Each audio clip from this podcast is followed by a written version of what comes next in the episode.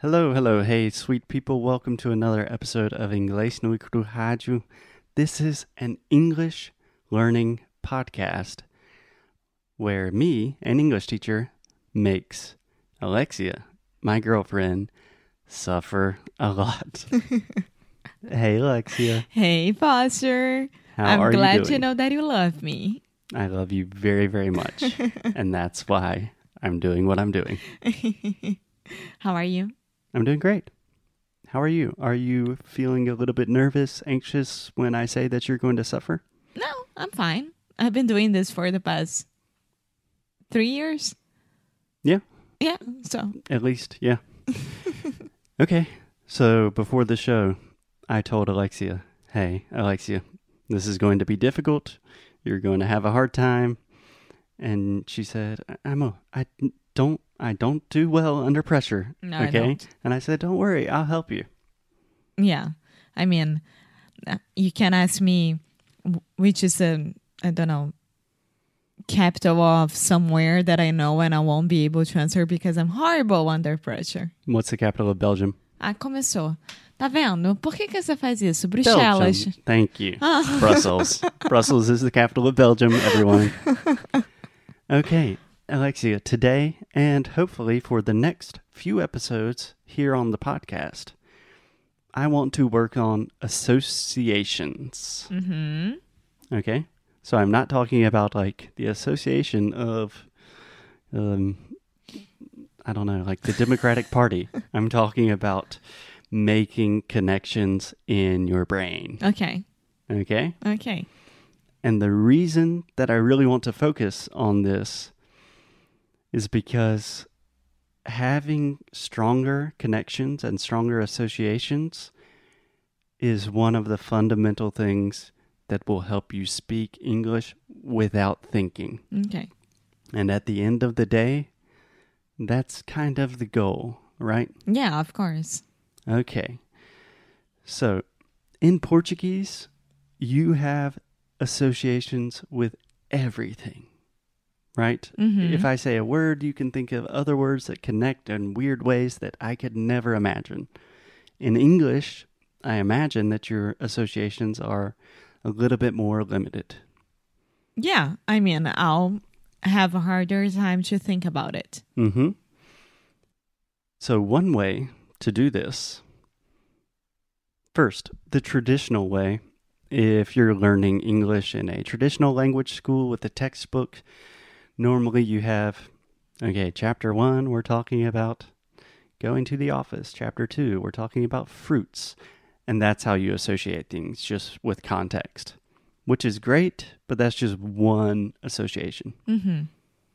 So we're going to focus on some different ones. Okay. Okay. Okay. So today we're going to focus on words that begin with the same letter. Uh huh. So it's a super simple activity, but in practice, it's a little bit harder. Which letter? Uh, It doesn't matter. We can choose any letter. It does matter. Z. No, I'm just No, kidding. amor de Deus. Okay. Let's start with an easy letter. So here's how it's going to work, Alexia. I will choose a letter, and then you just have to say as many words as Ah, possible that I thought- begin with that letter. I thought that you would say, like, for example, one, and then I would say one, and then you would say one, and Oh, we can do that too. Yeah, that's a good way to start. yeah. Okay, great.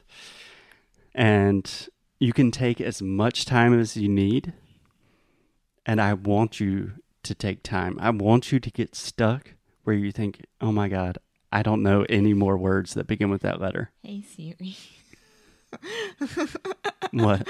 I can ask Siri. Oh, no. No, you can't.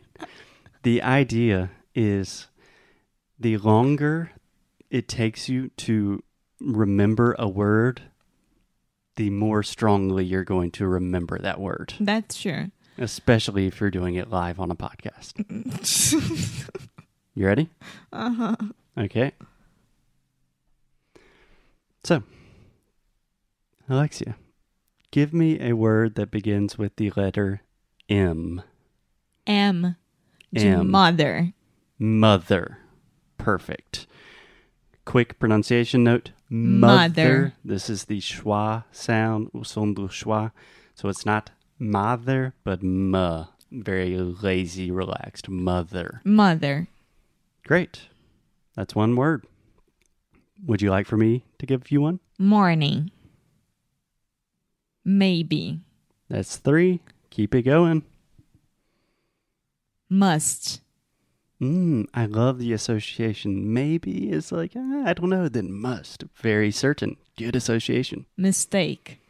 Mistake. So far, no mistakes, Alexia. Keep it going. Peraí, ah, um, Pretty. Mistake was your last one. Yeah. Think about what are the possible things you could make a mistake with. Um. Um. mm, Or you can think about mistake. Is there a word that kind of exists within the word mistake? Marvel. Marvel. Excellent. Marvel. What's a very similar word? So to marvel at something is to look at how wonderful it is. That is a verb. Is there another form of that same word? An adjective? So I'm marveling at the beautiful view. That's one way to say it. Or I could say, the beautiful view is Maravilhosa. marvelous. yes, marvelous. Exactly. Marvelous. Mm. Mermaid. Mermaid.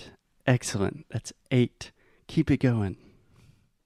That's very hard. Would you like to give me, would you like for me to give you some hints? Mega hair. Sorry? Mega hair. Mega hair. What is that? It's a hair extensions. But Okay. I don't know if it's in English. Okay. I've never heard of that word, but we'll count it. That's nine. Mm. Um. Magazine. Magazine. Excellent. Mac. Like a MacBook. MacBook or mac and cheese Okay. Good. or macaroni. Excellent. Excellent. I was going to give you that hint. Food. Macaroni. Keep going. What kind of cheese do you put in macaroni? Or what is a cheese that begins with M? Mozzarella. Mozzarella. Mozzarella. Uh, yes. Meu Deus. In É, Portuguese, you say mozzarella. Mozzarella. Yeah. In English, we say ma. Mozzarella. Mozzarella. nice. Margarita. Margarita. Pizza, right? Yes. Or the um, cocktail. Oh, yeah. Or this. What's the name of that? Moscow Mule. Moscow mule. Moscow Mule. okay. Let's My try that. favorite drink. Moscow. Moscow. You actually have two here. Moscow, the capital of. No, Moscow is not the capital of Russia. St. Petersburg is the capital of Russia, the largest city in Russia, Moscow. Mule is like a donkey, Yeah. and together that is a an alcoholic drink. Yes. Which is very good. Excellent. Keep going. Mm. Mm, mm, mm. Food. We can keep pushing that. I'm trying to think. Do you want me to give you one and then you get Yeah. okay. Food. Um meat. Mm, that was easy. that was so easy. These are all easy for me. Uh, mastiff? Mastiff? Yes. Like the dog? Yeah. Okay, not going with the food theme. Yeah, but I'm, I'm, I'm doing with the, l- uh, the letter M. Okay. So mastiff. Great. I'll continue with the dog. Mutt. Virilata.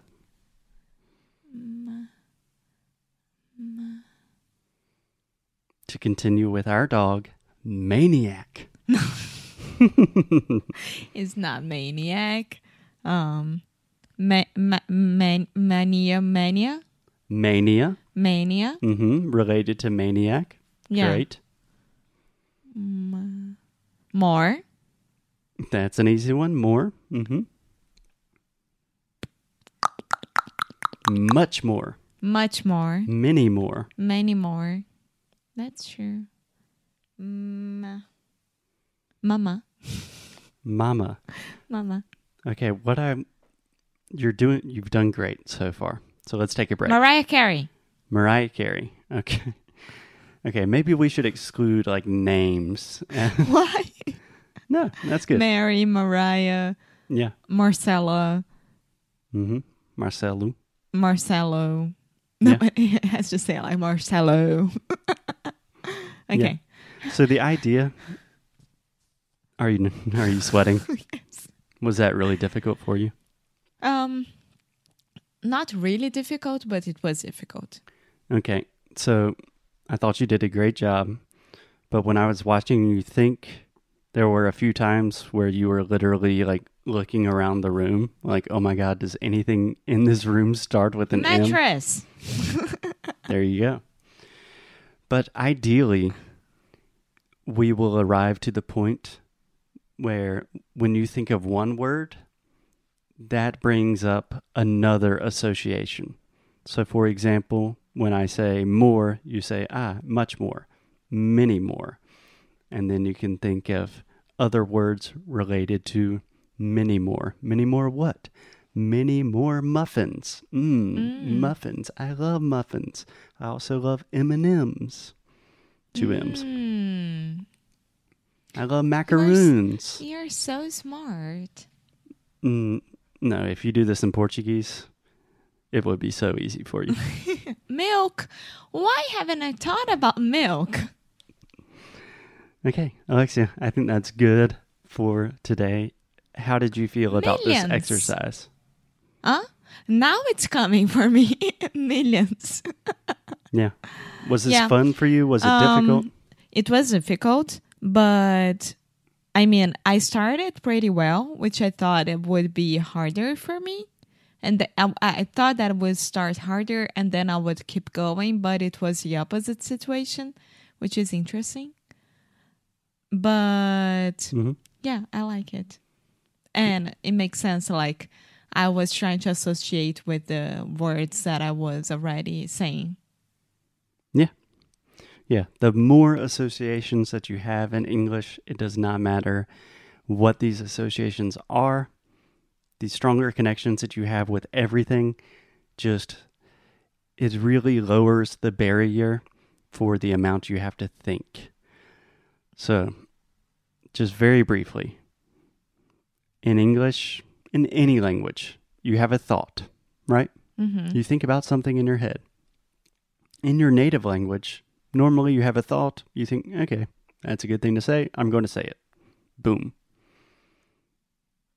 In a second language, you have a thought, and then there are like five steps after that where you think, hmm, is this correct? Okay, grammatically, is this correct? Is my pronunciation correct? Does this make sense in the context?